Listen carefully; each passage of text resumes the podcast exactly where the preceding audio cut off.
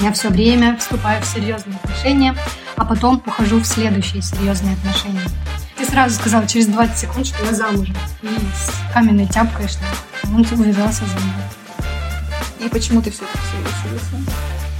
Я просто увидела себя со стороны в этих отношениях. Может быть, в каком-то гротескном виде, но однако же. Думала, как я себя веду? Ах, это вот так вот ощущается? Это был для меня очень богатый опыт. Муж считал, что психологи мышенники. Ну вот прям вот такая вот позиция. Ну что, привет! Этот подкаст ведем мы, Аня и Саша. Два очень разных поведений, но близких во взглядах на жизнь человека. И сегодня мы решили прыгнуть сразу в омут с головой и поднять тему разводов. Что делать, если он уже случился, почему они случаются и, собственно, как его пережить, чтобы в конец не поехать кукушечкой и жить дальше. Мы делимся своими историями, и, возможно, тем, кто сейчас находится в сложной ситуации, станет немного легче. Давайте начнем? Начнем.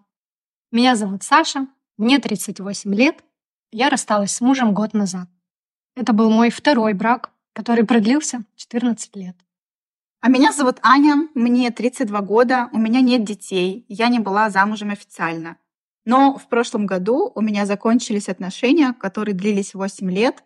И если честно, я чувствую, как будто я прошла через все тяготы развода супружеской пары. Саша, давай начнем с тебя. У тебя огромный такой опыт. Расскажи про все эти 14 лет. Я знаю, что это твой второй брак. Да. Расскажи, как это было. Вообще у меня клиническая история отношений всегда по одному и тому же сценарию. Сначала я вступаю в серьезные отношения, потом ухожу в следующие серьезные отношения. И так несколько раз. А мне кажется, эта бесконечная история началась еще два года, когда я настойчиво спросила у мамы, кто будет моим мужем, когда я вырасту. Ну просто представь себе, ребенок в два года уже о таком думает. Да. Ну вот не знаю, такая я родилась. Может, будет им папа? Оказалось, так нельзя. Может быть, тогда муж бабушкиной подруги, 45-летний, любящий намахнуть рюмку другую Виталя, тоже нет. Ну да, когда я выросла, и когда я вырасту, я поняла, что, ну, как бы, это не самый подходящий вариант. Мама мне предложила друга из яслей большеголового, кусающегося мальчика. Я искренне удивилась и спросила, так он же маленький, как такое может быть? Ну, это так, лирическое отступление. У меня еще несколько лет назад назрел вопрос на сепарацию я поняла, что что-то не то происходит в наших отношениях, что какая-то созависимость происходит. Я не отделена ни физически, ни эмоционально, ни функционально от мужа. Грубо говоря, он стал моей второй мамой. Ну, из-за этого происходили не очень приятные вещи. Да, я вот как раз хотела и спросить, что способствовало расставанию, потому что ты же, наверное, как-то поняла, что вот уже все, что ты чувствуешь, что надо уходить и делать ноги из этих отношений. Да, когда я начала разбираться со своей психикой, со своим бессознательным, работать с терапевтом, а, даже прошла курс по созависимости, я поняла, что абьюзер-то в наших отношениях не зависимость мужа и не, какие-то, не какое-то поведение, которое мне не нравится, а абьюзером чаще выступала я. Мы хотели детей, но ничего для этого не делали. Ну, не получались и не получались. Можно было задуматься об ипотеке, о квартире, ну, как-то о расширении, укоренении. Но мы тратили все деньги на путешествия. И выяснение отношений. В итоге накопленное недовольство, неудовлетворенность и какая-то ходьба по кругу, вот эти выяснения отношений, ну, привело это все к измене, к сожалению, с моей стороны. Расставаться морально я начала за 4 месяца до физического переезда. Я сейчас сделаю лирическое отступление. Так как я склонна к переходу из одних отношений в другие, то когда все усугубилось в наших отношениях, возник человек, просто, можно сказать, с улицы. Я, кстати, сразу сказала через 20 секунд, что я замужем. И с каменной тяпкой шла. А он увязался за мной.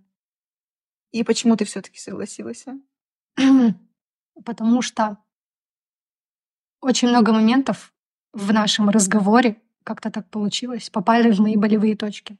Про здоровый образ жизни, про занятия своим делом, про... Ну, в основном это здоровый образ жизни. Про алкоголь. Про алкоголь. Как-то так мы на этом сошлись. А что твой я муж? против алкоголя. Этот странный незнакомец тоже. Да. Мой муж всеми руками да. То есть твой муж любил выпить? Да. Ну, это было причиной наших вздоров и разлада. Как я думала, основной причиной. Ну, Это хорошее лирическое дополнение, чтобы и мне, и нашим слушателям стала понятна общая картина твоей большой жизни семейной. Да. И потом, когда уже произошла измена, я поняла, что отношения дали трещину, уже такую, которую обратно, мне кажется, склеить нельзя. Я уже начала думать о расставании и переезде. Муж ушел в море. Как раз произошел первый этап сепарации. Но когда я просто поняла, что физически я могу находиться без него. До этого я просто не представляла. Я ходила вокруг нашей фотографии совместной и плакала. Оплакивала расставание. То есть еще будучи в отношениях, я уже готовила себя к расставанию. То есть ты уже приняла какое-то решение? Да, да. Это было вот за четыре месяца до того, как я съехала в другую квартиру в том же городе, где я жила. До того, как я переехала в Москву. Но это другая история. Аня, расскажи свою историю. У меня вообще все наоборот. Какая-то противоположность тебе. А, Я вообще никогда не хотела ни с кем жить. Я очень сепарированный человек, и с 18 лет я живу одна, и мне одной классно, комфортно, мне никогда не было одиноко. Поэтому, когда я с кем-то встречалась, я не рассматривала человека для совместной жизни. Но я не могла представить, что у меня по квартире кто-то еще будет щеголять в своих трусах. Почему-то очень часто парни хотели с тобой будущее планировать, судя по твоим рассказам. Да. Но когда мне было 25, я познакомилась со своим уже бывшим мужчиной, и вот оно как-то само собой закрутилось. То есть я поняла, что мы с этим человеком а, сходимся по разным планам. То есть эмоционально, физически мне комфортно с ним, и в бытовом плане я тоже не чувствую себя какой-то ущемленной. То есть полностью комфортно. Он заботился о тебе. Он заботился обо мне, Класс. да. Но обо мне тоже все мужья заботились. Это их не помогло. Да. Восемь лет отношений — это такой большой срок. И За это время куча моих знакомых переженились, развелись, нарожали детей, вступили в новые отношения. Тогда же, как наш крепкий союз продолжал существовать. И вот, чтобы ты понимала, мы были той парочкой, которая не ругалась, не абьюзила друг друга, не катала на эмоциональных качелях. То есть э, отношения двух зрелых взрослых людей. А тогда почему вы разошлись? Вот Это- такой вопрос возникает. Это хороший вопрос. Я думаю, что дело во времени, и за, за это время, за этим 8 лет, а, очень сильно все внутри поменялось. Кто-то очень быстро растет, а для кого-то этот темп не очень приемлем, и, возможно, взгляды на будущее у нас поменялись. Я думаю, что вот первые звоночки я увидела после шести лет отношений. То есть э, такая розовая пелена на некоторые вещи спала. И хочу сделать важное дополнение. Такие моменты нельзя игнорировать, их нужно проговаривать и себе, и партнеру, а, чтобы понимать, что у вас сейчас происходит в паре. Вы проговаривали? Да. То есть я открыто говорила человеку, что мне сейчас плохо, и я не знаю, что с этим делать. А эти разговоры помогали? Думаю, да.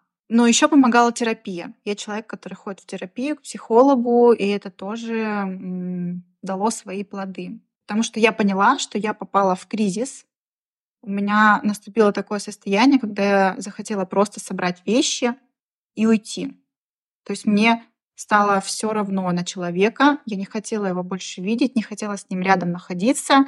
Но вторая моя часть, более, наверное, какая-то зрелая, Рациональная. да, она говорила, что ну, человек рядом с тобой тот же самый. что-то значит поменялось в тебе, и туда надо копать. Мгм. Поэтому помогали разговоры и помогала терапия. А, Это помогло. Через полгода действительно стало хорошо, но через год кризис случился у него, и тут человек решил с этим ничего не делать и просто уйти. И вот сейчас вот я рассказываю, это звучит так скомканно и просто, но в моменте это было огромным шоком для меня, для родителей, для моих близких. Мне кажется, что со всех сторон а, все просто обалдели от такой новости, потому что, ну вот, со стороны мы были такой ладной, хорошей парочкой, у которой не было никаких проблем. Тут я бы хотела остановиться и сказать, что если вы сейчас находитесь в стадии ухода от близкого человека или на той стороне, кого покинули, то я предлагаю обсудить этапы, которые вас ждут и через которые, например, проходили мы. А, Саша, что происходило с тобой в эти моменты? Как ты их проживала? Ну вот когда пришло, пришел момент принять решение, я начала испытывать просто дикий страх, как я смогу жить без него. Я зависима от него материально, эмоционально, физически. Мне вообще приходил образ, э, что я отрываю руку от тела с кусками плоти. с- Ну, прям вот я видела перед глазами внутренний взор. Физически чувствовала. Да, как будто там кости, кровь капает. Я отрываю просто руку от себя. Я боялась этого, но представляла расставание и выплакивала все эти эмоции. Обсуждала с другими женщинами их отношения с мужьями, и у некоторых было желание развестись, и наши страхи. И как бы аргументами женскими обычно было, ну, допустим, даже если он пьет, то он обеспечивает меня. У нас там семья, дети. Я могу заниматься там своими делами. Или там, допустим, нет совместных тем для разговора и секс. Ну, ну так себе. Но зато мы проводим время вместе. Ну, то есть какой-то есть все время какие-то но. Почему? Почему женщины остаются в этих отношениях? Не хотя быть в этих отношениях. Такая ремарочка. Мгм. Вот. Ну, как-то я себе этого не смогла позволить. Ну, уже до такой степени дошло. И сказать по правде, я смогла расстаться, принять это решение, потому что я думала, что я ухожу в другие отношения. Причина нашего расставания была разные ценности, разное видение будущего. Не знаю, правильно это будет сказать или нет, что я хотела расширения чего-то большего. Ну, как минимум, здоровый образ жизни. Это моя позиция. Но человек не хотел этого. А повод был это уже нарушение близости и потом измена. Ну и плюс человек, с которым я изменила, оказался мне под стать. Сейчас это уже, наверное, считается мавитоном так говорить. Но он был манипулятором, абьюзером и нарциссом. Я просто увидела себя со стороны в этих отношениях. Может быть, в каком-то гротескном виде, но однако же. Я подумала, ах, вот так я себя веду? Ах, это вот так вот ощущается? Это был для меня очень богатый опыт. Я вот благодарна за это. Просто, что я увидела себя со стороны. Даже был один момент весело играть в эти эмоциональные игры, но это очень энергозатратно и изнурительно. Никому не пожелаю такого опыта, но, однако, видимо, мне он был нужен. Ну, я не хотела причинять боль близкому человеку. И пока мы неосознанно жили в этой боли, вроде как были и дружной семьей. Но когда начинаешь уже понимать причины всего происходящего, хочется найти выход, измениться, что-то сделать. Но другого выхода в моей ситуации, кроме как расставания, я не нашла. Ну вот и, допустим, если подвести какой-то мини-итог, м, что мне помогло пережить расставание? Первое — это то, что муж... Мы какое-то время были отдельно, он ушел в море. Мгм. Я просто смогла пожить одна, начать себя сама готовить, сама себе заботиться, покупать предметы первой необходимости. Ну, я как ребенок, ну, все-таки была в этих отношениях. Вот. Потом второе, наверное, это эмоциональные качели, в которые я окунулась, Которые ты любишь. отношения с другим человеком, которое как оказалось. Я люблю, я же про себя этого не знала. Вот. Ну, близкие меня поддерживали. Они, конечно, были шокированы, но никто мне против слова никакого не сказал. Я переехала э, жить в другую квартиру. И все это привело к тому, что сейчас я поменяла работу, вот в октябре переехала в Москву, и у меня закрутилась новая жизнь, соответствующие препятствия, ресурсы, энергозатраты, и я уже живу другой совершенно жизнью. Ну, как-то разорвала вот и, и все. Это очень крутой опыт и очень сложный. Это так. Сейчас ты не, вступ, не вступила ни в какие отношения? Ни в какие серьезные отношения. Я не вступила, а попытки было уже две. Ты понимаешь, что это такие же отношения, как и раньше. То есть ты ходишь по так, накатанному кругу и выбираешь таких, таких же мужчин. Плюс-минус, во всяком случае, паттерны моего поведения, они идентичны. Я хочу из этого выйти. Так, уже классное э, решение, просто потому что ты это осознала. Угу. Спасибо за поддержку. Очень многие говорят, что развод или разрыв отношений это похоже на смерть. Я вот могу с этим согласиться. Если вы когда-то переживали смерть близкого человека, то развод это то же самое. Меня первым накрыло отрицание. То есть я не понимала, как человек мог отказаться решать проблемы и просто уйти в закат, ничего не делая. А он не объяснил причину? Не пытались вы поговорить? Мы говорили, разговаривали, и причина была просто в том, что он больше не видит себя в этих отношениях, то есть он перегорел, и дальше по отдельности всем будет лучше. Но для меня это не решение вопроса, потому что мы были вместе не два года, угу. не три года, а восемь лет. Восемь. Это вот огромнейший кусок жизни. Осознанной жизни. Осознанной жизни еще в таком возрасте, вот прекраснейшем. Да. В самом соку. В самом соку, да. А потом у меня было очень много злости, которую я научилась направлять в работу. И вообще злость — это классный ресурс. Если научиться а, ей управлять, она может дать тебе в ответ очень много энергии. И ну, можно... это как топливо. Да, это хорошее топливо, классное. И, ну, наверное, не знаю, можно ли назвать принятием следующую стадию, но у меня какая-то уже стадия благодарности, что он ушел, потому что ты что-то новое почувствовала. Я вернулась к себе, как будто бы я mm. снова вернулась к себе. И это классно. И если бы меня спросили, э, хотела бы я, чтобы было по-другому, mm-hmm. то я бы не хотела. Аналогично. Классно, что случилось именно так, и спасибо, что это случилось а, именно сейчас, а не потом еще через лет mm. 10.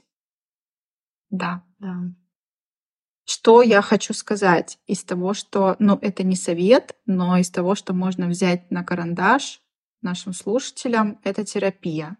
Если вы никогда не ходили к психологу, думаю, что это лучшее время, чтобы заглянуть даже несколько сеансов э, могут сделать вашу жизнь лучше. Вы сможете это пережить, не копить в себе и знать, что еще плюс один человек будет на вашей стороне. Да.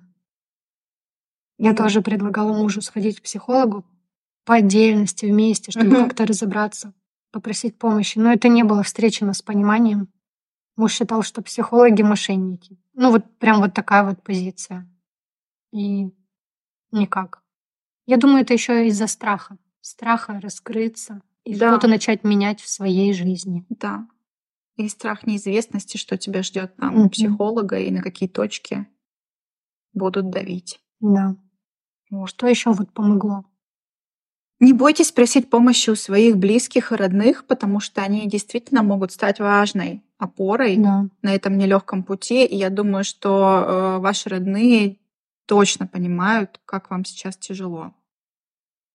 И не обесценивайте вот типа вот это вот, ой, да, у нас к этому все шло, а мы и так уже ругались, и понятно было, что мы расстанемся. Не надо обесценивать, вы жили с этим человеком, вы его когда-то выбрали, строили планы, mm-hmm. возможно, уже вырастили детей, и вот сейчас от вас оторвали огромную часть жизни, которую вот просто так в окно не выкинешь. Поэтому будьте бережнее к себе. Ну, это как принять и признать, что это произошло, и мне больно, и я чувствую эту боль. Да. Да, это так сейчас. И это нужно пережить. Да. Саша, вот если этот вопрос правильный, но какой смысл угу. ты извлекла из того, что произошло? Может быть, поняла что-то про себя?